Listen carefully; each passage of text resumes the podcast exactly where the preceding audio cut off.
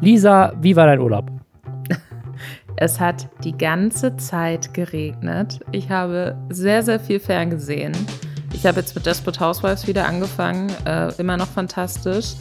Und ich habe sehr viel Olympia geguckt und war zweimal reiten. Und bin, habe damit quasi direkt so zwei, ich sage mal, Twitter-Shitstürme innerhalb meiner Urlaubszeit abgehakt. Hast du dabei zugeguckt, wie Pferde geschlagen wurden? Das ist eine, es ist eine, Fünfkampf habe ich nicht geguckt, weil Fünfkampf ist für mich auch nicht Reitsport. Also da hast du ja einfach so, Reiten ist da eine von verschiedenen Disziplinen und Pferde werden da einfach wie ein Sportgerät behandelt, so wie die FünfkampflerInnen, keine Ahnung, auch in einer Disziplin mit einer Waffe schießen, in anderen irgendwie fechten, sind Pferde ein weiteres Sportgerät, was sie benutzen, um erfolgreich zu sein. Aber da gibt's ja keinerlei Beziehung zum Tier. Mehrere Sportlerinnen gerade auch hatte ich jetzt ähm, irgendwie auch mal nachgelesen, haben in der Vergangenheit auch schon immer gesagt, das, was sie halt am wenigsten trainieren, ist Reiten. Und das ist halt scheiße. Und das ist dann tatsächlich Tierquälerei, würde ich sagen. Ansonsten finde ich es aber schön, dass äh, bei anderen Reitsportarten wie Springreiten zum Beispiel oder wie bei Dressurreiten, dass da äh, viel Leute erfolgreich sind, die nachgewiesenermaßen ihre Pferde artgerecht halten, die die auf die Koppel stellen mit anderen Tieren die zum Teil auch ohne Hufeisen antreten, weil denen irgendwie wichtig ist, zu gucken, dass ihre Pferde gesunde Hufe haben. Und äh, nichtsdestotrotz, diese Fünfkampf-Sache hat mich auch mega mitgenommen. Das fand ich ganz schlimm. Und ich finde die Memes dazu auch nicht lustig, muss ich ganz ehrlich sagen. Also Urlaub hat geregnet und dein Pferdeherz hat geblutet. Ja, ne, toller Urlaub, oder? Aber ich habe natürlich auch die letzte Folge gehört ähm, wo der wunderbare Marcel für mich eingesprungen ist. Ähm, das habt ihr sehr schön gemacht. Wir haben heute auch wieder ganz tolle Themen dabei. Wir, das sind Lisa Ludwig, Journalistin und ich, Robin Blase. Und ihr hört die Lästerschwestern, den Podcast, in dem wir jede Woche über das lästern, was das Internet in der letzten Woche bewegt hat. Und die Themen, die wir diese Woche mitgebracht haben, sind unter anderem hat Shirin David uns erklärt, wie man recycelt. Darum geht es gleich. Die hat ihren neuen Eistee rausgebracht. Dann gibt es Beef in Amerika. Und zwar wurde da eine Journalistin, kann man schon bedroht sagen? Ich würde sagen, sie wurde bedroht von einer großen YouTuberin, über die sie eigentlich einen Artikel geschrieben hat, also so eine Art Porträt. Dann gibt es die neuen Jugendwörter des Jahres 2021, über die wir natürlich unbedingt reden wollen. Der neue Film von Ryan Reynolds, Free Guy, der hat Influencer Marketing durchgespielt. Ist richtig verrückt, was die da alles äh, aufgefahren haben. Dann hat eine Mutter in Brasilien den Social Media Account ihrer 14-jährigen Tochter gelöscht.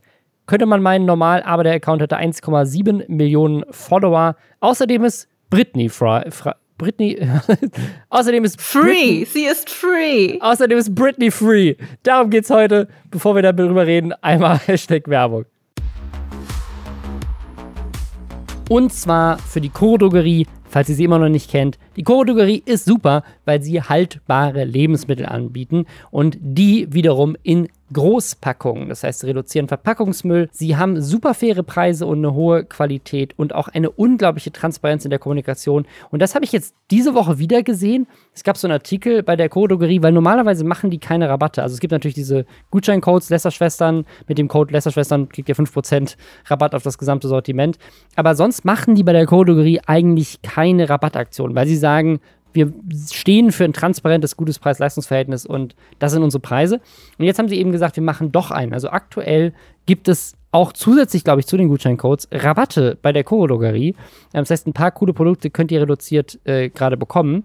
Und dann erklären sie, warum sie das machen. Und das finde ich so faszinierend, weil sie das, also sie erklären wirklich hier, sie erklären da wirklich ganz transparent, warum machen sie das. Und der Grund ist, sie brauchen Liquidität. Also sie brauchen Geld, sie brauchen Cash dass sie liquide haben müssen, weil sie neue Produkte entwickeln wollen. Und deswegen verzichten sie aktuell bei einigen Produkten auf die Marge, um dann wieder Cash zu haben von den Sachen, die sie jetzt sozusagen noch im Lager haben und dann äh, verkaufen, dass sie dann eben mit dem Geld neue Sachen wieder umsetzen können. Und das ist alles aufgelistet in so einem Artikel. Das finde ich so geil, weil es so einen Einblick gibt in so ein Unternehmen und das macht mir echt ein gutes Gefühl, auch da einzukaufen, weil ich das Gefühl habe, ich, so, ich weiß, warum die Dinge tun. Ich verstehe das Unternehmen dahinter und habe das Gefühl, die sind fair und transparent. Das finde ich cool. Vielleicht langweilt euch das davon, ihr sagt, ich habe keinen Bock auf das Business dahinter, ich will einfach nur geile Snacks. Das kriegt ihr natürlich auch mit der Choreographie. Unter anderem neu jetzt Stevia, habe ich gerade gesehen, bieten sie jetzt an. Und eine Sache, die ich auch gesehen habe, die neu ist,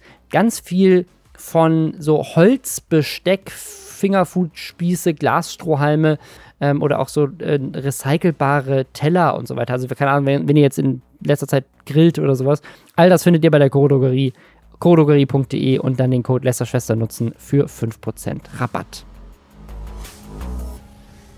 Bevor wir zu unserem ersten Thema kommen, ein Mini-Update zu dem Tattoo. Ich weiß nicht, ob ihr euch erinnert, wir haben neulich über Theophilius Junior Bestelmeier gesprochen, ein TikTok-Meme, inzwischen auch auf YouTube mit einem Song bekannt, wo er seinen eigenen Namen in einem Song feiert, denn der Mann ist wegen seinem Namen, der Name ist Theophilus Junior Bestelmeier, berühmt geworden. So berühmt, dass er einfach ein Meme wurde auf TikTok und eine Frau, die gesagt hat, sie tätowiert sich, egal was die Community votet.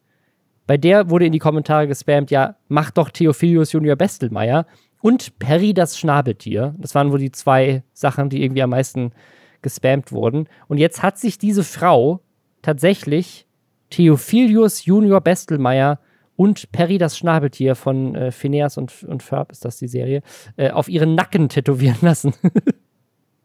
Warum denn auf den Nacken? Musste sie das auf den Nacken machen?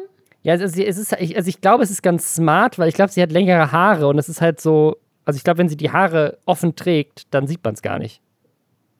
Ja, aber es gibt doch auch andere Teile am Körper, wo es halt nicht unbedingt jemand sieht. Das kannst du dann Ja, aber ich weiß nicht, so ob ich Theophilus Junior Bestelmeier auf meinem Hintern stehen haben möchte oder so.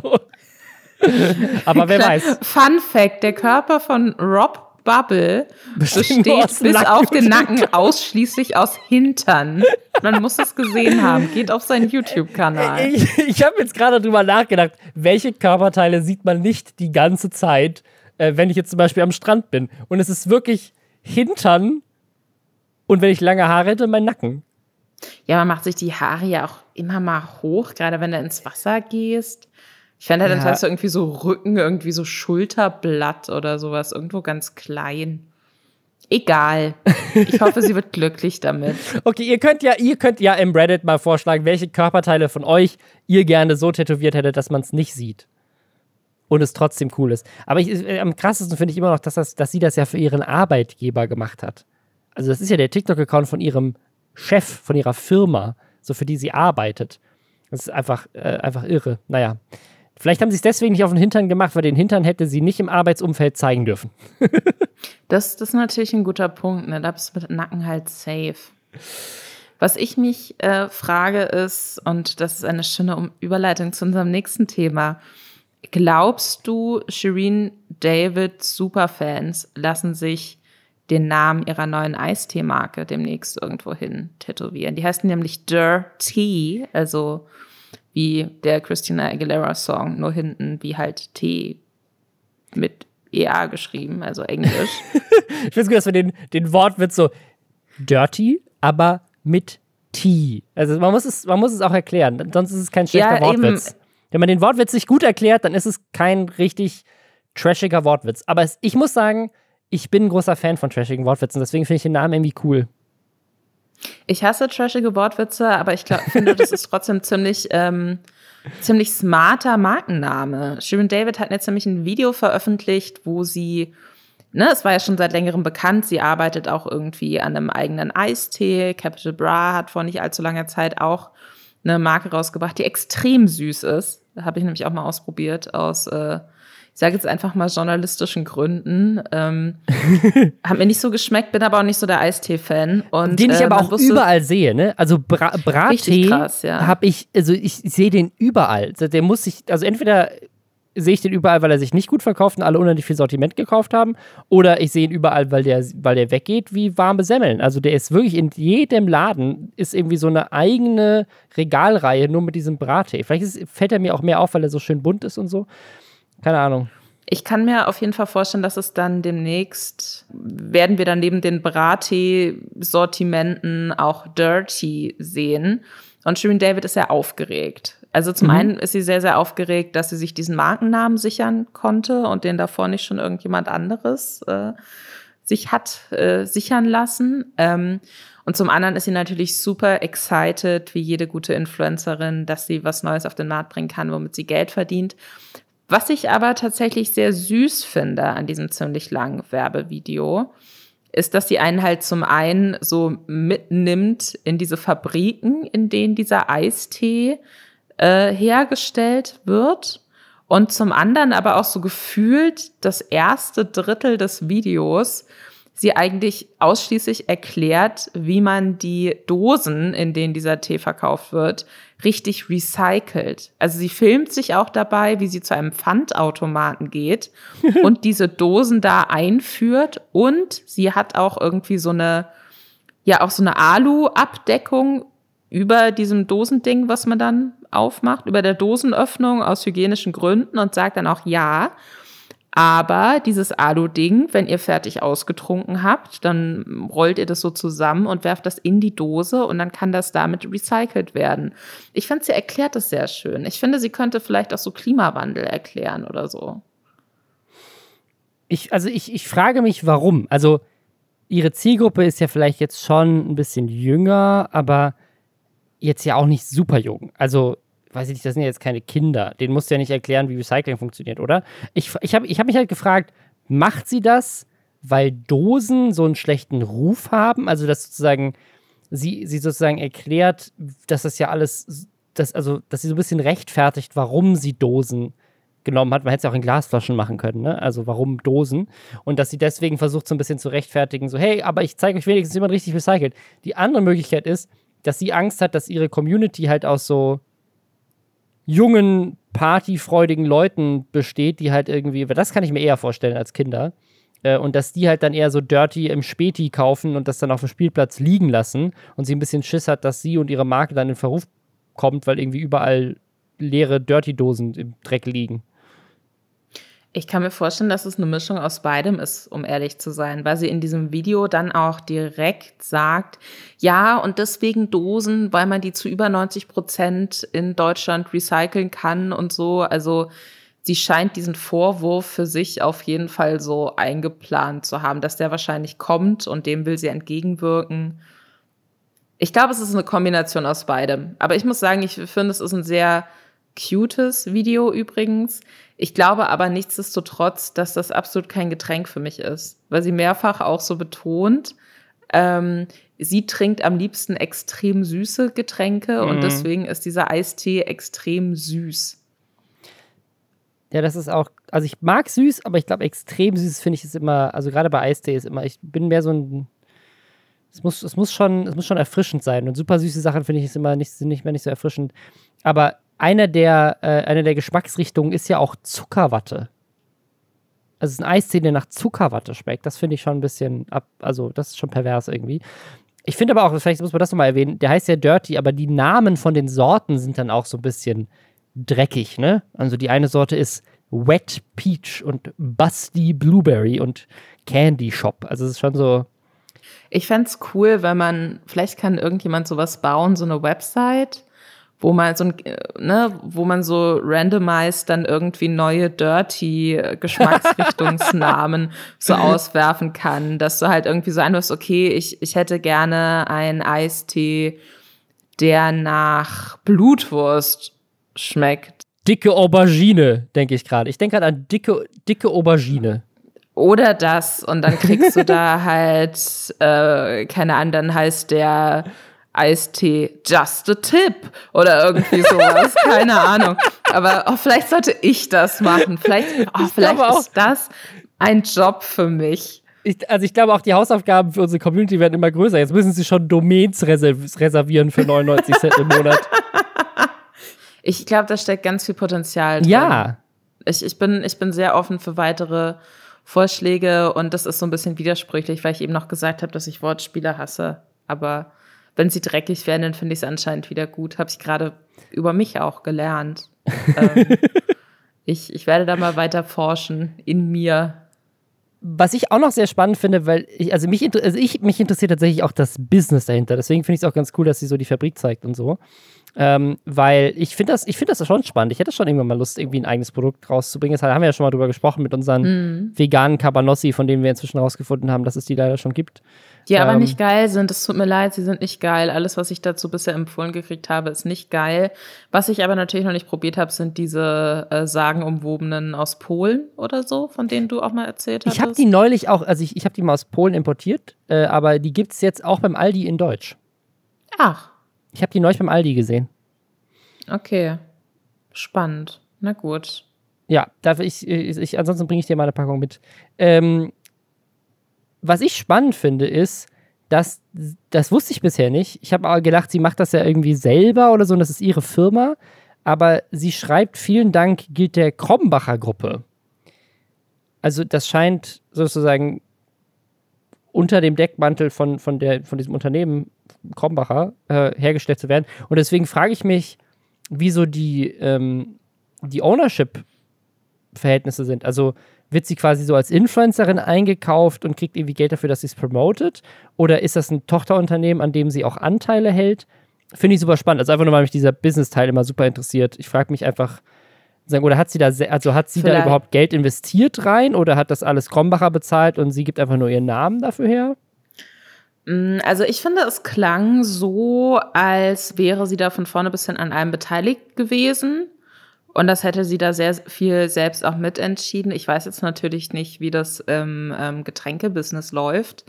Aber ich könnte mir vorstellen, dass das vielleicht einfach nur bei Krom, in so Krombacher Abfüllanlagen. Äh, für Abfüllanlagen halt produziert wird, vielleicht. Und die dann dafür ordentlich Kohle von ihr kriegen. Und vielleicht haben die da irgendwie einen geilen Deal weil Krombacher sich wiederum dann auch verspricht, dass da was Positives auf sie mit abfärbt von Shirins Influencerin-Magie. Einfach so eine Art und Weise des Outsourcings, ne? Also vielleicht bieten die einfach, die haben halt einfach die Kapazitäten und das Know-how, das sowas abzufüllen. Und das ja. bieten sie einfach an. So, das kann auch sein. Vielleicht kann uns da jemand äh, informieren, der, der einfach sich besser mit so Food. Ich, generell, ich hätte voll Bock, mal ein Video zu drehen, mit so einem Lebensmitteltechniker oder einer Lebensmitteltechnikerin. Weißt du, so jemand, der so das neue Snickers erfindet und dann irgendwie so, okay, heute haben wir mal eins ausprobiert, da sind andere Arten von Nüsse drin. Das ist ja so, so neue, neue Food-Produkte zu entwerfen und zu testen. Das finde ich richtig faszinierend, weil ich da so gar keine Ahnung von habe. Kennst du den Film Papa Ante Porters von Loriot? Äh, ja. Da gibt es doch diesen, ähm, diese Szene mit der Riegelfabrik Drögel, wo irgendwie so ein schmieriger, äh, ja, Schokoladen-Connoisseur, keine Ahnung, ähm, die äh, Ehefrau im Film von Loriot äh, einlädt, doch mal so verschiedene Riegelprobe zu essen. Und die ist halt so nach fünf Minuten schlecht und sie äh, muss dann erstmal eine Bar und sich einen Schnaps holen. Und das habe ich immer direkt im Kopf, wenn es darum geht, so neue Produkte zu entwickeln ich glaube, irgendwo ist immer eine Person, der ganz, ganz schlecht ist und die dann nie wieder, weiß ich nicht, Schokolade essen kann.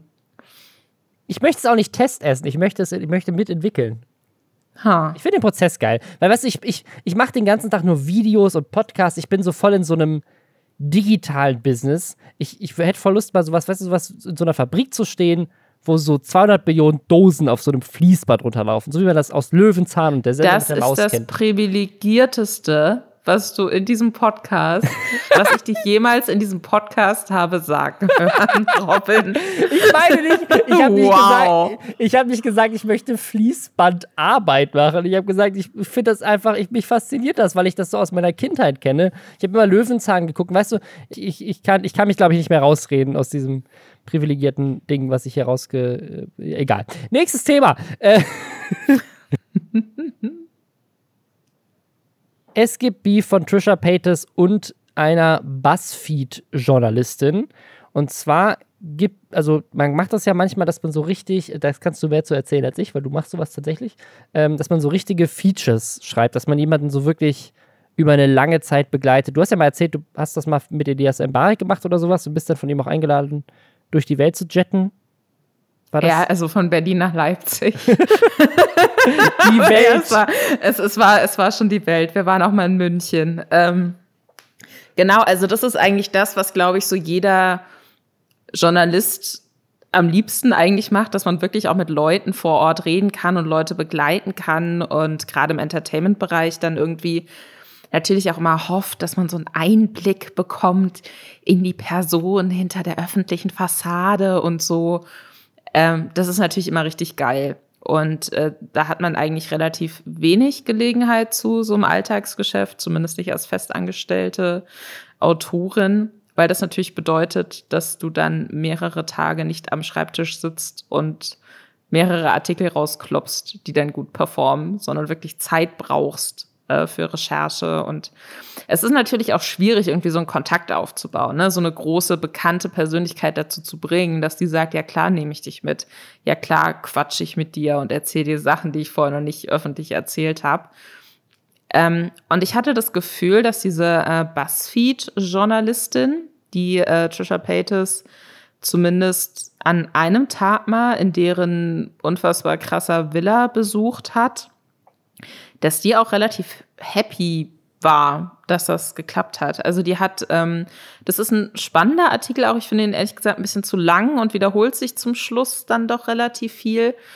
Ähm, aber sehr, sehr langer Artikel, wo sie eben so ein bisschen nachzeichnet, wer ist eigentlich Trisha Paytas? Warum ist die so unfassbar reich geworden mit Social Media? Und warum ist, gehört sie gleichzeitig aber auch so zu den kontroversesten YouTuberinnen? Trisha Paytas ist auch so ein bisschen so als Troll bekannt. Ähm, mir fällt auch gerade auf, und, und das ärgert mich, und ich versuche es ab dem jetzigen Zeitpunkt besser zu machen. Trisha Paytas identifiziert sich selbst als non-binary. Das heißt, Trisha Paytas möchte weder mit männlichen noch mit weiblichen Pronomen angesprochen werden. Das ist in der deutschen Sprache immer so ein bisschen schwierig. Man muss ja eigentlich siezen, ne? Also man muss ja eigentlich sie sagen, im Plural. Genau, und das ist ja dann aber auch wiederum schwierig, so sprachlich rüberzubringen, ne? Also im Englischen ist einfach wegen diesem they, wie auch immer. Auf jeden Fall diese Journalistin, und ich sage den Namen jetzt bewusst nicht, weil die unfassbar viel Stress gekriegt hat von Trisha Paytas wegen dem äh, äh, ja, Text und sich da auch so sehr gedoxt gefühlt hat. Ähm, die hatte mit Trisha Paytas auch über eine andere YouTuberin gesprochen, ähm, mit der Trisha mal Stress hatte und hat dann diese ganzen äh, ja, Zitate irgendwie zur Freigabe geschickt oder zumindest nochmal so Faktencheck-mäßig an Trisha Paytas geschickt und an äh, ja, Freunde, Verwandte von Trisha Paytas, mit denen sie auch gesprochen hatte für den Text. Und Trisha Paytas ist daraufhin wohl ausgerastet, äh, wollte dann entscheiden, was alles nicht in den Artikel darf und dass sie überhaupt nicht mehr mit dieser anderen YouTuberin, mit der sie da Stress hatte, in Verbindung gebracht werden möchte, obwohl sie parallel weiterhin über diese Person auch öffentlich gesprochen hat. Also es war so ein bisschen komisch und hat dann eben angefangen und das ist halt wirklich schwierig und da kann ich mir auch richtig vorstellen, wie so Journalistin Stress, äh, einfach wirklich Angst auch gekriegt mhm. hat Trisha Paytas hat äh, Ausschnitte aus diesen E-Mails und diesen Freigabe-E-Mails und Diskussions-E-Mails mit dieser Journalistin gescreenshottet, aber eben nur Ausschnitte davon und die dann ähm, öffentlich geteilt gegenüber ihren ähm, ihrer ja, Followerschaft und Stimmung gegen diese Journalistin gemacht, von wegen, die wäre irgendwie so eine Stalkerin und es wäre total unprofessionell und so weiter und so fort. Und das war bevor der Artikel rausgekommen ist schon. Und ähm, das ist dann schlussendlich auch Teil des Artikels geworden und war wohl so schlimm, dass äh, diese Journalistin unfassbare Beleidigungen von Trisha-Fans bekommen hat, deren Eltern wohl auch beleidigt wurden also ganz, ganz eklig. Und dann ist dieser Artikel jetzt online gegangen und Trisha hat darauf auch wieder reagiert. Was hat sie denn gesagt, Robin? Also am besten finde ich das irgendwie das, äh, das Zitat, was sie in dem Video schon rausgehauen hat. Ich glaube, sie hat sie ein Red Face genannt. Oder was war das genaue Zitat? Es war You conniving little snake rat face, you disgusting little rat. You should not get to talk to another human, human being as long as you live. You are the bottom of the barrel scum pig of the universe. Das ist schon eine lustige Aneinanderreihung von Beleidigungen. Wer vielleicht, also falls euch Trisha nichts sagt, man kennt sie vor allem inzwischen durch ihren Podcast, den sie mit H3H3 gemeinsam hatte.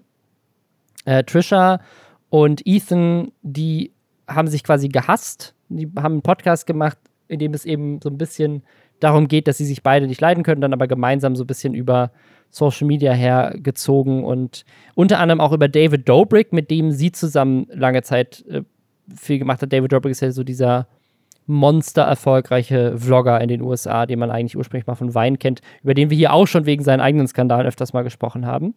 Und was mich an diesem Artikel eigentlich am meisten mal wieder fasziniert, ich, ich gehe mal wieder direkt ins Business-Thema rein, ist, dass sie erzählt, dass sie 800.000 Dollar im Monat verdient.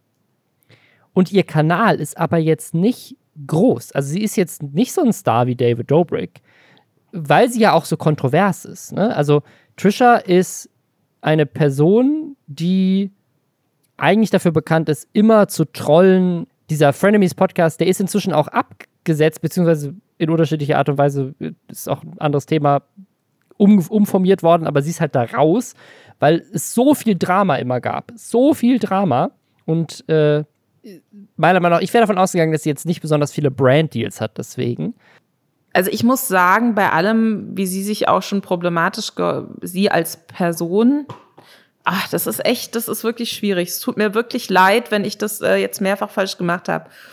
Ich würde einfach immer Trisha sagen. Ja, okay. Statt auf Pronomen. Also das, so versuche ich es jetzt die ganze Zeit. Ähm, äh, ob, obwohl Trisha halt auch immer sehr problematische Sachen schon gesagt hat.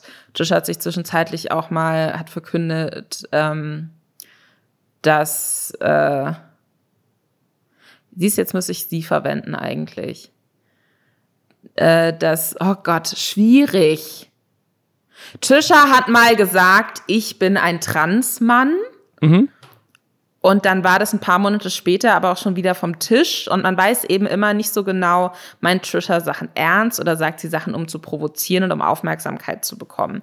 Was ich bei Trisha aber immer krass fand, war, dass Trisha extrem offen mit psychischen Problemen umgegangen ist, sehr offen auch mit äh, Drogenmissbrauch umgegangen ist. Und das hat mir Trisha immer irgendwie sympathisch gemacht. Also bei aller Rumtrollerei hatte ich dann doch immer das Gefühl, vielleicht weiß ich ein bisschen was darüber, was Trisha für ein Mensch ist und wie Trisha sich fühlt manchmal. Und ähm, deswegen habe ich so eine Grundsympathie. Was ich aber wirklich eklig finde, ist halt, wie Trisha gegen äh, die Journalistin schießt. Die Journalistin schien immer noch relativ wütend zu sein, verständlicherweise auch. Aber es ist halt immer schwierig und ich kenne das ja selbst auch, wenn du das Gefühl hast, auch als schreibende Person, jemand lässt dich so ein bisschen in sein Leben rein dann hast du, hast du das Gefühl, du hast so eine krasse Verantwortung und einerseits wirst du journalistisch irgendwie neutral bleiben. Gleichzeitig hast du auch das Gefühl, du hast eine Verantwortung gegenüber dem, was die Person dir anvertraut hat und du willst es richtig machen und du willst fair sein. Und ähm, eigentlich gehört es dazu, zu einem guten Artikel, dass die Person, über die man den Artikel geschrieben hat, am Schluss so ein bisschen vom Kopf gestoßen ist weil sie sich denkt, ach krass, okay, hätte ich jetzt nicht gedacht, dass ich in dem Moment so gewirkt habe. Aber ist natürlich schade, wenn das so eskaliert.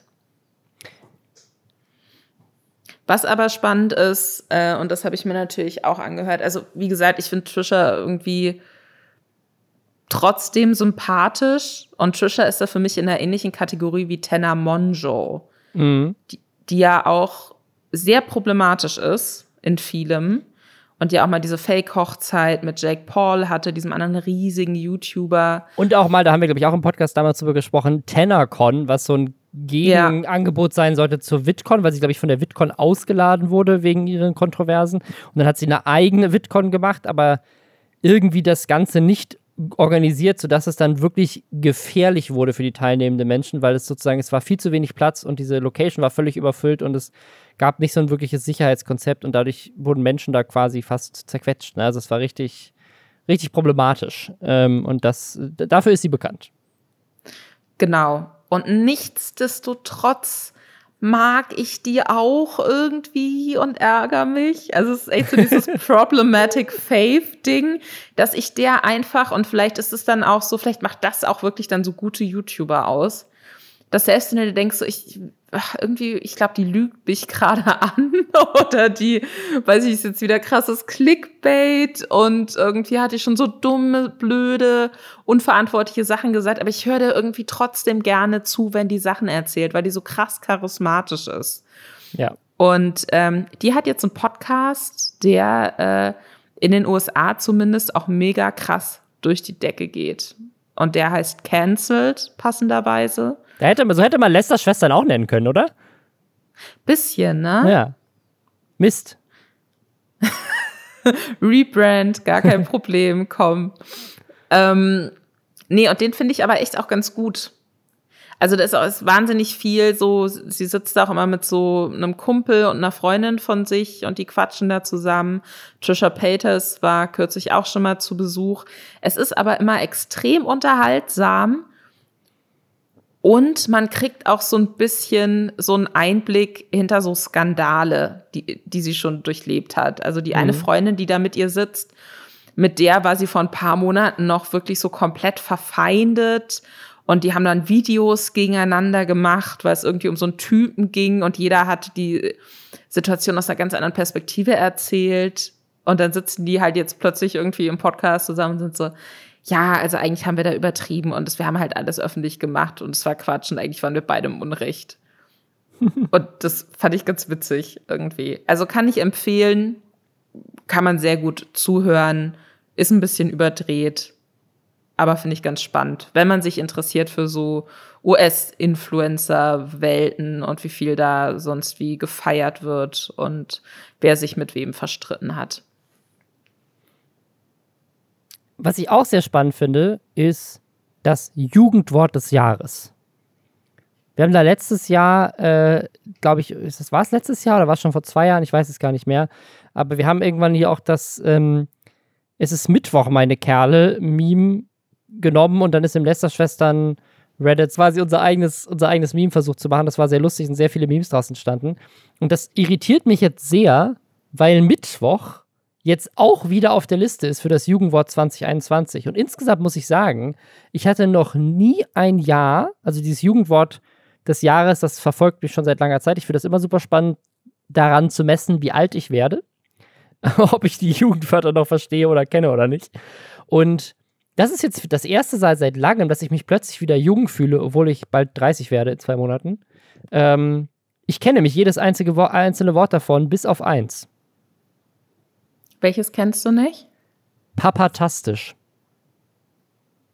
Das habe ich auch gegoogelt. Das kommt wohl irgendwie aus der Papa Platte Community und wurde eingereicht, weil er den Begriff so doof findet und die ihn damit trollen wollten oder so. Was ich aber auch, auch verrückt finde, wenn es tatsächlich, also das ist ja schon ein kultureller Impact in der Jugendgeneration, wenn du es als Streamer schaffst, auf der Liste der irgendwie Top 10 Jugendwörter des Jahres zu stehen, ne? Also ich weiß natürlich nicht, also, ob, das, ob das eine faire Wahl war oder ob, ob quasi jeder abstimmen konnte und du konntest quasi Sachen hochvoten. Und dann ist natürlich, wenn da jemand seine Community draufschickt oder die Community selber organisiert und da hingeht, dann kannst du ja potenziell jedes Wort hochladen. Das ist ja so wie, keine Ahnung, gab es das, das nicht mal mit Fanta oder sowas? Dass irgendeine Fanta-Sorte Hitler did nothing wrong heißen sollte oder sowas, weil, weil einfach ein Reddit-Forum da irgendwie die abstrusesten hasserfülltesten Sachen irgendwie ho hat hochvoten lassen oder so? Also die Sache ist, diese Wahl zum Jugendwort des Jahres passiert woanders. Also mein, meine Bezugsquelle dieser Information ist ein Weißartikel, den ich damals betreut habe, von 2015. Es kann also sein, dass es damals alles, also mittlerweile alles anders ist.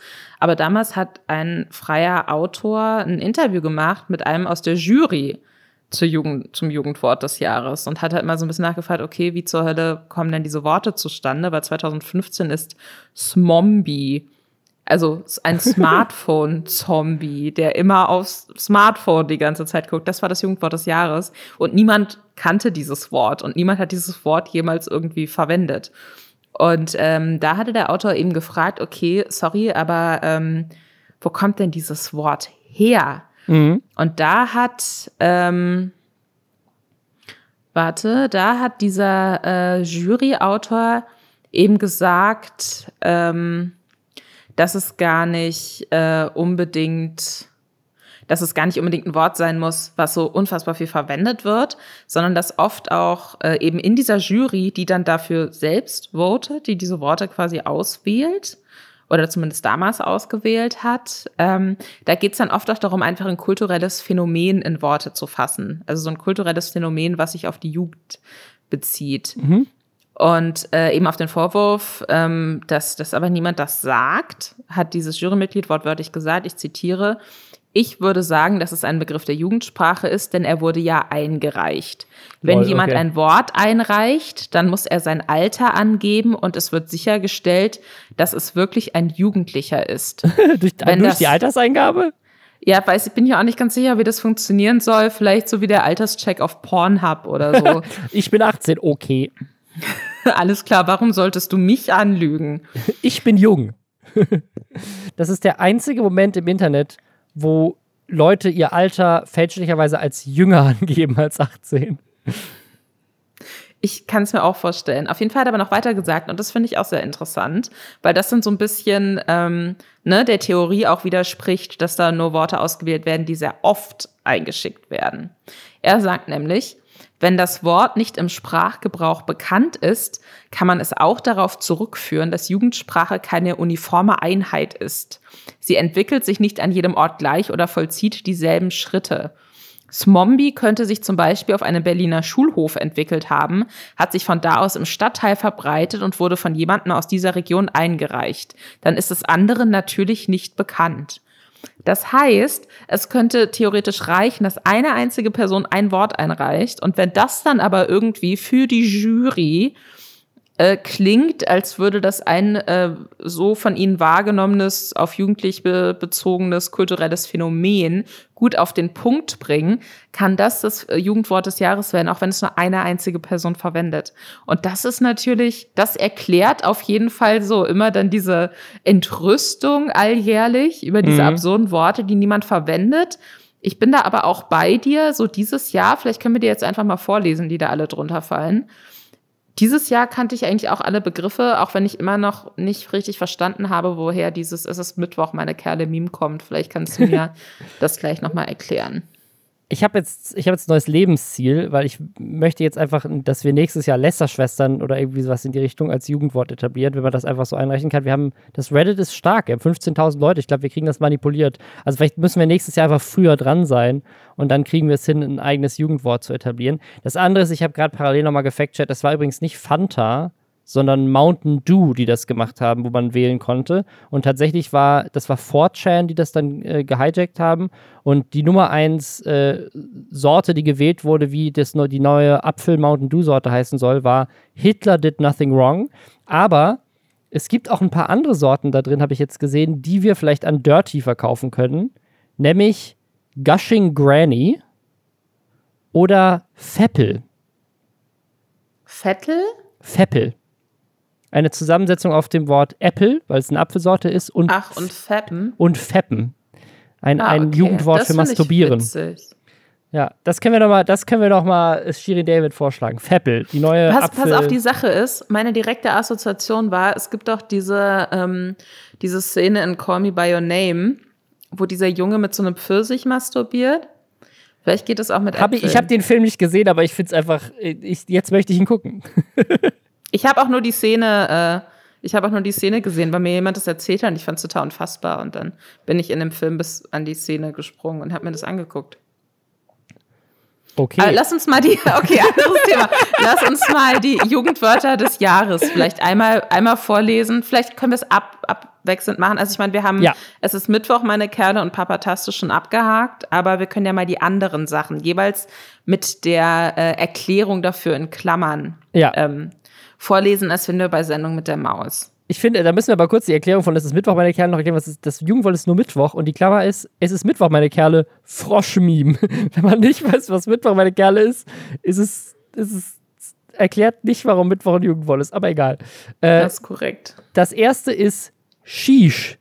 Oha, Ausdruck des Erstaunens. Das nächste ist wild oder wild mit Y, heftig oder krass. Digger oder Digger mit H hinten. Freund, Kumpel, Bro. Sus, verdächtig. Ursprung aus dem Spiel Among Us. Cringe. Ich, das ist das, was wir gerade machen, wenn wir diese Jugendwörter vorlesen. Fremdscham auch als Adjektiv. Cringe, unangenehm, peinlich.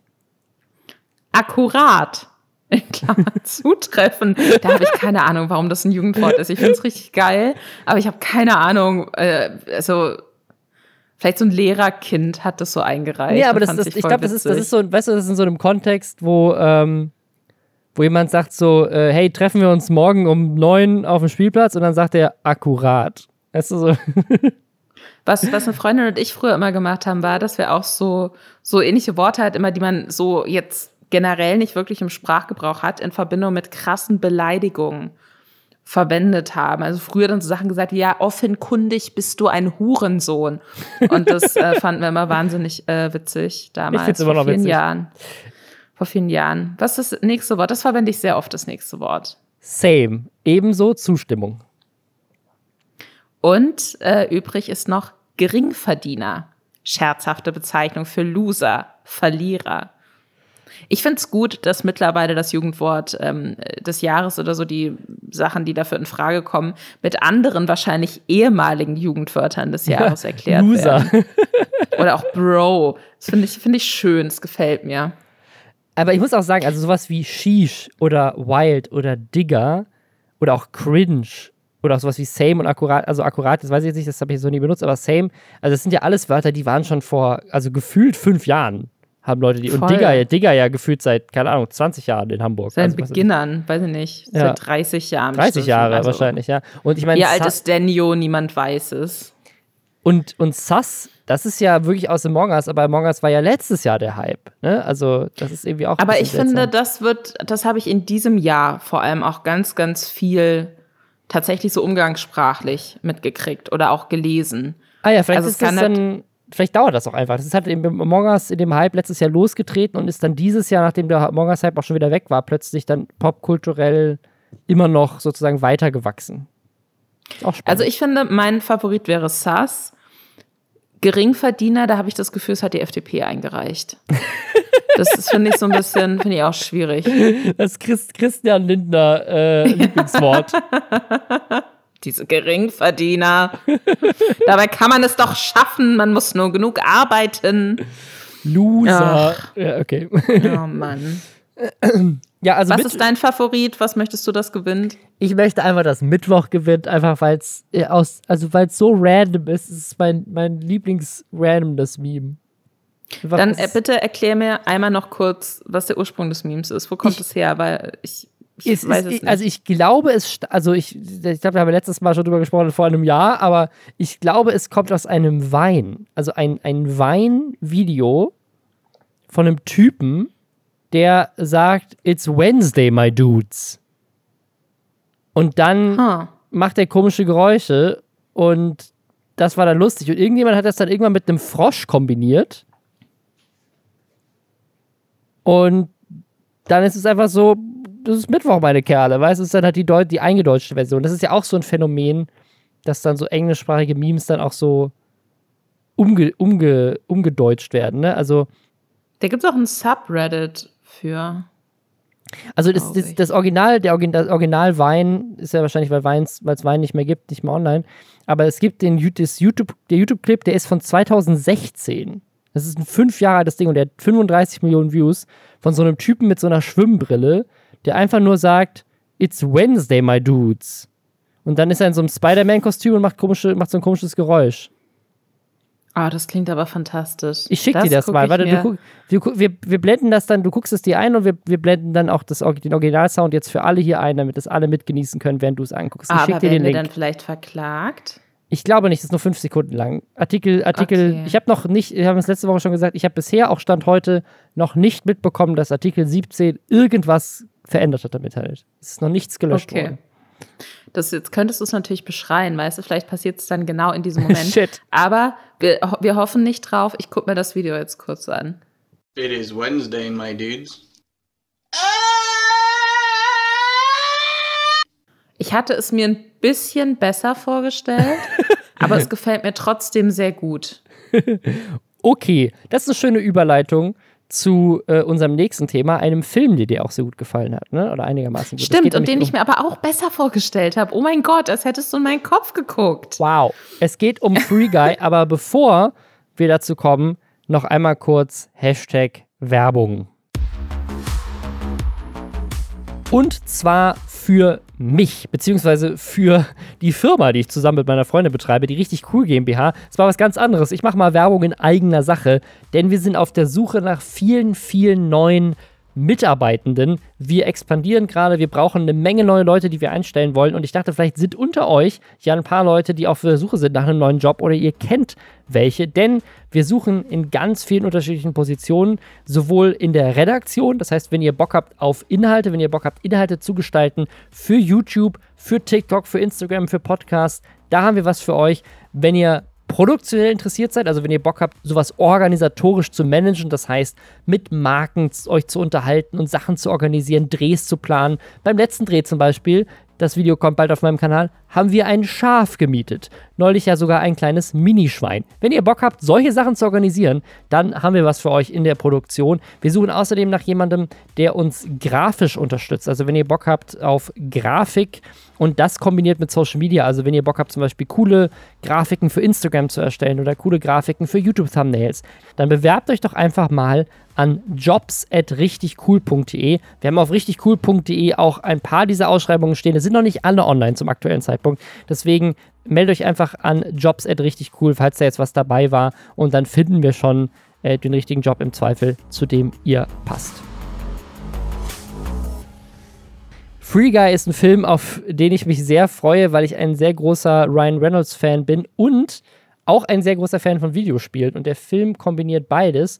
Und in der Vergangenheit Videospielfilme, also da geht es ja meistens um Filme, die äh, Videospiele verfilmen, sind in den meisten Fällen nicht gut.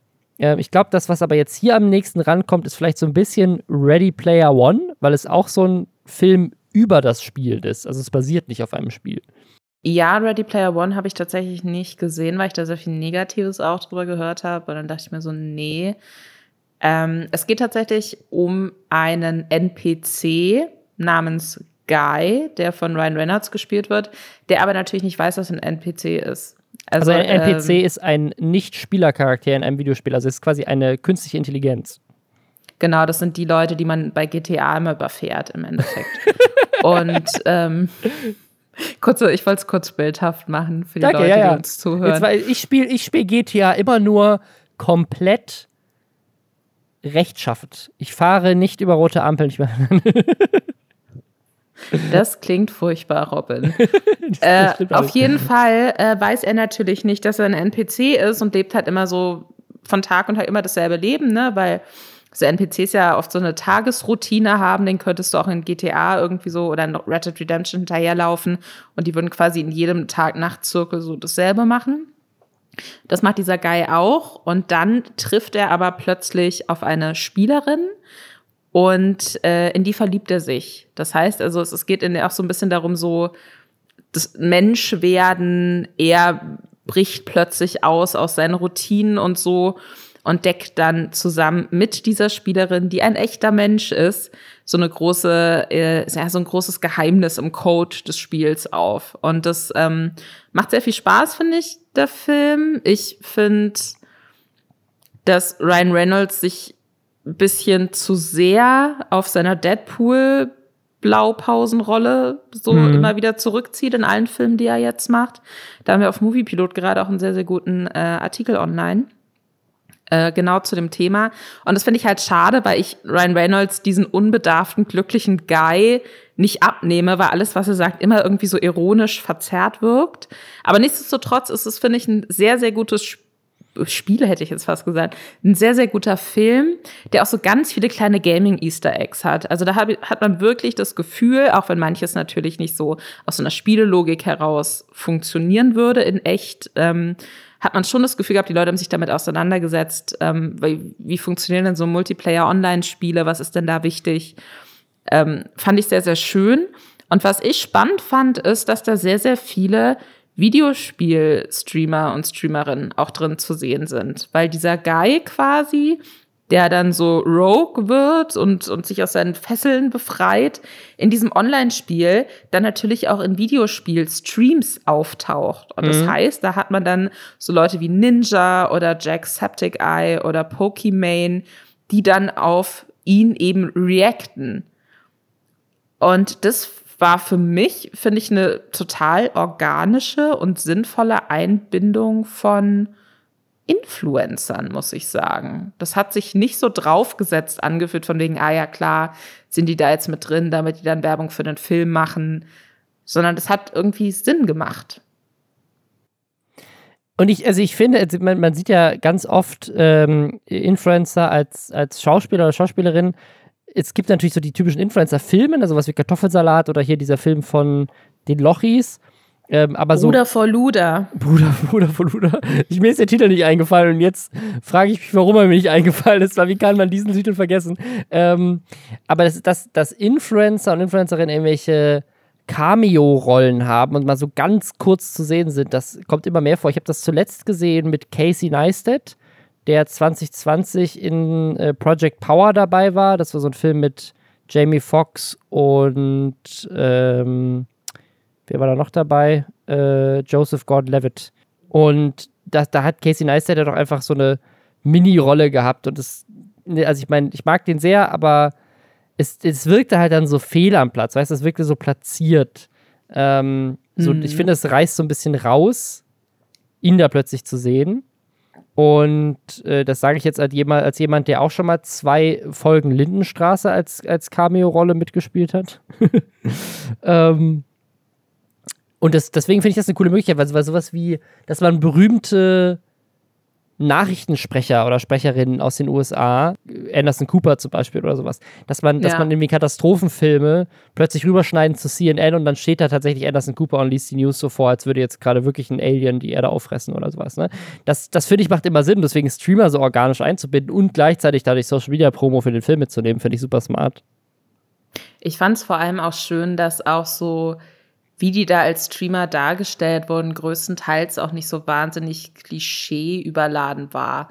Man hat das ja sonst oft irgendwie, dass dann so unfassbar viel aufblinkt und dann keine Ahnung, mit so einer schrillen Stimme, oh, danke schön, hey Fans, hi, weißt du, so, so mhm. typisch so, ach so, ja, das sind diese jungen Leute im Internet, die ähm, mit Kindern sprechen und den Sachen verkaufen. Nee, das hat sich total, ähm, dadurch, dass sie sich natürlich auch selbst gespielt haben, und sich dann auch in ihren klassischen Streaming-Zimmern halt selbst wohl aufgenommen haben. Pokimane hatte dann ein Interview auch zugegeben und meinte, sie war halt im Austausch eben mit dem Regisseur und hätte das aber in ihrem eigenen Zimmer auch gedreht. Äh, das fühlt sich einfach sehr, sehr echt an und fand ich ganz, witzig. Also find, ich finde den Film wirklich gerade als Videospielbegeisterte Person kann man sich angucken. Man muss keine Angst haben, dass man sich die ganze Zeit denkt, oh Gott, haben die Leute noch nie ein Videospiel gespielt? Das ist ja furchtbar. Also sehr witzig, organischer auch als der die einzige Influencer-Cameo, die mir jetzt gerade spontan irgendwie so eingefallen ist zu dem Thema. Und zwar Dagi B, weiß ich noch, war mal in Fuck You Goethe 2, glaube ich, zu sehen mhm. und war irgendwie an so einer Beachbar. und hatte, ich glaube, ihre Rolle hatte noch nicht mal einen Namen oder so. Und das war aber auch so auf der, ne, wo sie so als Beauty-Vloggerin gerade so richtig durchgestartet ist. Und da hatte sich offensichtlich irgendjemand bei Konstantin gedacht, so, ja, komm, hier, geil. Da macht die noch ein paar Insta-Stories vom Set. Und dann haben wir die jungen Leute im Sack. Ähm, nee, Free Guy macht das ganz gut. Fand ich sehr spannend. Vielleicht ist das die Zukunft des Influencer-Filmmarketings. Wer jetzt an dieser Zukunft leider nicht mehr teilhaben kann, ist eine Influencerin aus Brasilien, die ist 14 und hatte 1,7 Millionen Follower. Und jetzt hat ihre Mutter einfach ihren Social Media Account, oder sogar alle Social Media Accounts, gelöscht mit der Begründung, ich möchte nicht, dass meine Tochter ein dressierter Pavian wird. Wie krass es ist, oder? Ich würde ausrasten als Teenager. Ja, was, was ich, also was ich jetzt vor allem richtig verrückt finde, ist, wenn die Mutter jetzt irgendwie so hinterweltlich unterwegs wäre und sagen würde, Social Media ist das Schlimmste auf der Welt. Aber wenn ich das richtig verstehe, hat die Mutter selber einen Instagram-Account mit 119.000 Followern und postet da selber eine Menge Social Media Content und scheint selber auch irgendwie semi-berühmt zu sein. Was vielleicht ja auch zu dem ersten Erfolg ihrer Tochter beigetragen hat, weiß ich nicht. Und Oder, oder pass auf, die äh, Mutter hat sich an den Social Media Erfolg der Tochter rangehängt, das kann auch hat sein. auf deren Rücken schön äh, Abos und Follower gesammelt und war dann irgendwann, ach, äh, keine Sorry, keine Sorry, Verena, oder ich weiß nicht, wie die Tochter hieß, ähm, Sorry, Verena, also ich finde, Internet ist für dich zu gefährlich und löscht dann ihre Accounts und ist dann jetzt selbst Influencerin. Das fände ich ein bisschen witzig, aber auch ein bisschen gemein. Also ich finde es, also auf der einen Seite, also was, was, was mich irritiert ist, man hat ja nicht 1,7 Millionen Follower über Nacht. Also will uns diese Mutter erzählen, sie hat plötzlich rausgefunden, dass ihre Tochter 1,7 Millionen Follower auf irgendwelchen TikTok- und Instagram-Accounts hat und dann gesagt so, nicht mit mir und das dann gelöscht. Das glaube ich nicht, sondern sie muss das ja vorher gewusst haben. Das heißt, sie hat quasi es ihr wohl ja erst erlaubt und dann, als sie plötzlich richtig berühmt war, äh, den, den Stecker gezogen, was ja, also da, da wäre ich, glaube ich, als, als Tochter richtig, richtig demotiviert und, und richtig wütend auf meine Mutter. Also an sich darüber zu diskutieren, sollte eine 14-Jährige auf TikTok und Instagram so ein Following haben äh, und ist das gesund, und wenn man schon so früh berühmt ist und so weiter, ist eine sehr gute Frage und finde ich toll, dass man da als Mutter sich drüber Gedanken macht. Aber ich finde der Zeitpunkt, das zu tun, wenn sie schon 1,7 Millionen Follower hat und nicht in dem Moment, wo sie vielleicht ihr erstes TikTok hochgeladen hat, finde ich irgendwie ein bisschen weird. Vor allem, weil das ja auch, also sie ist ja als Mutter selber aktiv, scheint ja da involviert zu sein. Warum nicht das dann gesund machen? Sie hätte ja auch als Mutter ihrer Tochter irgendwie zur Seite stehen können, um dann irgendwie ne- einen Kompromiss zu finden. Keine Ahnung, man muss ja den Account nicht löschen. Man kann auch sagen, hey, du darfst nur die Dinge posten, die ich vorher abgenommen habe. Oder ähm, du, du darfst jetzt erstmal nichts posten, bis du 16 bist und in der Zwischenzeit verlierst du aber zumindest den Account nicht oder sowas. Also keine Ahnung, ich finde es ein bisschen weird. Für mich klingt es halt auch echt so, als hätte es vielleicht so einen krassen Streit gegeben. Ja, Weißt ja, du so? Und das ist dann so die nukleare Option im Vergleich zu, du kriegst erst nächste Woche wieder dein Handy. Ja, ja, ich dachte auch gerade, So, das ist das, ich okay, nehme dir die du- Xbox weg der Influencer-Generation. Genau, so, so ich, ich, ich lösche deine Accounts. Ähm, ich, ich bin da total bei dir. Also ich, ich finde halt auch, man muss definitiv eine 14-Jährige, der so viele Menschen folgen, was die dann ja auch sicherlich einfach an ekligen Nachrichten bekommt, tagtäglich, äh, kann ich mir gar nicht ausmalen. Und da finde ich auch absolut, da muss man aufpassen. Ähm, man muss jetzt aber auch gleichzeitig sagen, auch wie du sagst, ne, das kommt nicht über Nacht, das hat sich ja offensichtlich über einen längeren Zeitraum aufgebaut. Das ist natürlich auch ein Kapital irgendwie. Das klingt jetzt eklig, ne, aber ich hoffe, ihr versteht, wie ich es meine. Das ist jetzt natürlich auch was, was für die Zukunft Auf der Tochter Fall. hätte relevant sein können, ne? Also was, worauf die sich so als Content Creatorin ihre Zukunft dann auch als erwachsene Person hätte aufbauen können. Weil, äh, ne, selbst wenn man sagt, ja, okay, aber sie hat es ja schon mal geschafft, dann probiert sie es eben nochmal. Das ist ja nicht so einfach reproduzierbar. Und das ist dann natürlich schon auch irgendwie krass, dem, dem Kind diese Möglichkeit wegzunehmen. Ja, Wobei ich andererseits auch denke, ja, natürlich kann die Mutter das machen und vielleicht hatte, hat die sich auch Sorgen gemacht, vielleicht hat die Tochter da richtig eklige, übergriffige Nachrichten bekommen. Ähm, die hat, die Mutter hat da ja relativ, äh, ja, ist ja nicht so ganz ins Detail gegangen. Vor allem, was ich auch noch mal dazu sagen muss, also dieses, dieses Fame auf ihren Nacken-Thema bei der Mutter kommt so ein bisschen da auch, auch mit raus, wenn, also nicht nur hat sie einen super aktiven und ja auch einen weit gefollowten Instagram-Account, sie hat ja nicht nur den Account ihrer Tochter gelöscht, sondern dann, sie hätte es ja auch einfach machen können und das in der Familie lassen sollen, dann hätten sich halt ein paar Leute gefragt, wo ist der Account hin, aber egal. Ähm, sie hat dann natürlich das auch auf ihrem Instagram-Account breitgetreten, dass sie das jetzt als gute Mutter tut und dann auch noch Interviews gegeben zu dem Thema. Also die Mutter ist jetzt, Ja. äh, macht, Well. macht eine Medientour. Äh, ja, finde ich, finde ich sehr, finde ich sehr schwierig. Ich finde, das ist eine sehr schwierige Geschichte mit sehr vielen unbekannten Faktoren. Irgendwie gerade hört sich's für mich so ein bisschen, also nicht so, nicht so ähm, uneigennützig an, wie die Mutter es klingen lassen Ja, möchte. ja. Was uns zu unserem letzten Thema Uh, Eltern, die sich in das Leben ihrer Kinder einmischen. Buh. und davon profitieren finanziell.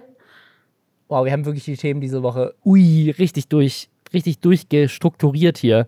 Bri Britney ist free. Endlich. Vielleicht können wir diese Story ganz kurz zusammenfassen für alle, die es nicht mitbekommen haben. Genau, wir machen es ganz kurz. Also Britney Spears ist seit Jahren in einem sogenannten Conservatorship. Also sie hat quasi eine Art Vormund und, und diese Person verfügt über ihr Geld und darf äh, auch entscheiden, zum Beispiel, ob Britney Urlaub machen darf oder welche Jobs die annehmen darf und welche nicht. Auch so über so medizinische Sachen, ne? also ob sie verhüten Genau. darf oder mit was sie verhüten darf, ist richtig verrückt. So ganz verfügt alles. über das Leben der Person. Mega übergriffig, ganz, ganz komisch. Ich weiß gar nicht, ob es das in der Form auch einfach so in Deutschland gibt. ich Ich glaube meine, nicht. Britney hatte ich ja f- vor ein paar Jahren diesen, diesen Zusammenbruch. Ähm, es gab diese Dokumentation, wie hieß die nochmal? Die ist auf ähm, entweder auf Netflix oder bei Amazon. Framing Britney Spears, das ist auf, ist auf Amazon, ist eine Amazon-Doku, glaube ich. Genau, also diese Doku heißt Framing Britney Spears und die zeichnet es halt so ein bisschen nach, wie Britney Spears von dem größten Popstar-Nachwuchs Ende der 90er, Anfang der 2000er eben zu einer erwachsenen Frau mit zwei Kindern geworden ist, die noch nicht mal mehr entscheiden darf, ob sie noch ein Kind kriegen darf oder nicht. Also die dazu gezwungen wird, zum Beispiel äh, eine Spirale eingesetzt zu bekommen. Richtig, richtig krass. Äh, es gibt seit längerem deshalb online auch dieses Free Britney Movement, was ähm, zum Teil eben auch so nachrecherchiert, wo hat ihr Vater überall die Finger mit im Spiel, was dann aber manchmal auch so ein bisschen verschwörungsmäßig unterwegs ist und dann versucht, so geheime Signale aus Britneys Insta-Stories rauszulesen. Ähm, Also ich finde, das Free Britney Movement ist schon richtig faszinierend, weil das so ein einzigartiges Ding war. Wir hatten das neulich bei Shirin David ja auch, als äh, sozusagen ähm, dieses Gerücht rauskam, sie hätte irgendwie so eine, so eine Handgeste für häusliche Gewalt in einem Video untergebracht. Und äh, dieses Free Britney-Ding ist schon richtig skurril. Da gibt es auch ganze Podcasts zu und äh, so ein ganzes, also es ist so eine Social-Media-Movement von Leuten, die quasi das Gefühl hatten, sie lesen aus ihrem Instagram-Account geheime Nachrichten raus und dann versucht haben, über ihren Instagram-Account verschlüsselt zu kommunizieren, indem sie solche Sachen in die Kommentare posten, wie wenn du bedroht wirst, zieh in deiner nächsten Story ein rotes Kleid an. Und dann hat sie in der nächsten Story was Rotes angehabt und alle so, also es ist, das ist ein bisschen crazy gewesen, einfach diese Ja, man Story. muss sagen, nicht alle in diesem Movement sind so. Also grundlegend geht es in diesem Movement darum, irgendwie zu sagen, es kann nicht sein, dass Britney Spears weiter so unter der Fuchtel ihres Vaters ist, Ja. der sich offensichtlich auch irgendwie, nach dem, wie es aussieht, krass an seiner berühmten Tochter bereichert. Ähm, und äh, Britney Spears hat auch angefangen, sich selbst eben dagegen zu wehren, ist auch vor Gericht gegangen und kämpft quasi seit längerem darum, ähm, quasi einen neuen Vormund. Und das kann ich halt überhaupt nicht verstehen. Also, wie kann es denn sein, dass quasi du als ja offensichtlich, also ich meine, es wurde ja gesagt, okay, sie ist nicht zurechnungsfähig, weil sie irgendwie einen Breakdown hatte, aber sie ist ja offensichtlich nicht in irgendwie, keine Ahnung, in einem Koma oder sowas. Also sie ist ja offensichtlich in der Lage, intelligent zu kommunizieren. Yo, mein Vater ist richtig scheiße für mich. Gebt mir bitte jemand anderem. Ich, sozusagen, sie will ja nicht mal, sie will ja nicht mal sagen, so, hey, ich, ich will komplette Freiheit und komplett über alles alleine bestimmen. Ich möchte einfach jemanden erstmal, der. Und dass das, dass das immer wieder abgelehnt wurde, ich finde das so faszinierend, wie das sein kann. Also, wie kann das denn sein, dass man nicht den Wunsch von einem 30 Jahre alten, was weiß ich, Menschen äh, mit zwei Kindern erfüllt und sagt, okay, dann ist halt jemand anders jetzt für dich verantwortlich. Ich finde das so skurril. Es war ja auch so, dass sie sich noch nicht mal einen eigenen Anwalt oder eine eigene Anwältin aussuchen durfte. Also das ist äh, ganz, ganz krass. sie hatte da auch, das, davon gibt es eine Audiodatei, die auch online ist, wie sie eben per Telefon mit einer Richterin gesprochen hat und so ihren Fall dargelegt hat. Das ist ganz, ganz herzzerreißend. Das ist ganz, ganz schlimm. Und deswegen hat jetzt quasi äh, kollektiv das Internet und gefühlt auch die halbe Popkultur interessierte mhm. Welt aufgeatmet, weil aktuell ist Britneys Vater zwar immer noch ihr Vormund, er hat jetzt aber zumindest verlauten lassen, dass er sich vorstellen könnte, davon zurückzutreten. Das ist jetzt noch nicht niedergeschrieben, das ist noch nicht offiziell beschlossen. Ähm, es ist jetzt aber das erste Mal, dass er eben sagt, ja, okay, äh, dann mache ich es halt nicht mehr. Und das ist, klingt jetzt natürlich auf jeden Fall nach einer unfassbar wichtigen und guten Änderung für Britney. Und da bin ich sehr, sehr gespannt, wie das weiterläuft, weil, ach, ich liebe Britney weiß ich nicht. Ich, ich spreche heute sehr vielen Leuten aus verschiedensten Gründen Liebesbekundungen in diesem Podcast aus. Und aus irgendeinem Grund sind alle blond. Aber ähm, nee, Britney hat auch einen ganz besonderen Platz in meinem Herzen. Äh, die Doku fand ich auch ähm, sehr interessant. Ähm, Im Nachhinein ist auch natürlich die mediale Berichterstattung über sie damals einfach furchtbar gewesen. Und ich werde niemals vergessen, wie äh, sie zitiert wurde, an dem Punkt, wo sie sich die Haare abrasiert hat. Sie soll da wohl gesagt haben, so, ich möchte einfach nicht mehr, dass Leute mich die ganze Zeit anfassen. Und deswegen hat sie sich die Haare abrasiert, weil mhm. ständig Leute in ihren Haaren rumgemacht haben. Und das ist bis heute eine der krassesten Sachen, die ich jemals in Star hab sagen hören, irgendwie. Und ja, ey, Free Britney, ich hoffe, ihr geht's gut. Wo wir gerade beim Filme empfehlen sind, also wer sich zu diesem Thema äh, Conservatorship noch mehr interessieren will, es gibt einen coolen Netflix-Film auch, der heißt I Care a Lot. Ähm, Ach ja, auf jeden. Der ist richtig gut und der dreht sich auch um genau dieses Thema. Da geht es vor allem, das, das ist tatsächlich ein echtes Problem in den USA. Also, das denkt sich dieser Film nicht aus. Der Film äh, ist, also ist natürlich ein fiktiver, fiktiver Film, aber das Problem dahinter, dass sozusagen in den USA dieses Thema missbraucht wird, um reiche, alte Menschen oder, also, oder auch einfach ne, alte Menschen in, in, Rente, die irgendwie ein, ein, Haus mal gekauft haben und das noch irgendwie besitzen, ähm, denen das komplette Geld aus der Tasche zu ziehen. Ähm, super spannender Film und ein tatsächlich existierendes Problem in den USA wegen diesem seltsamen rechtlichen Ding, was es da gibt. Auch sehr zu empfehlen. Jetzt habt ihr viele Hausaufgaben. so viele Hausaufgaben. Und ich möchte jetzt, wo wir uns verabschieden und euch äh, eine zauberhafte Zeit wünschen. Nicht nur mit diesem Podcast, aber auch mit diesem Podcast. Deswegen abonniert uns sehr, sehr gerne bei Spotify.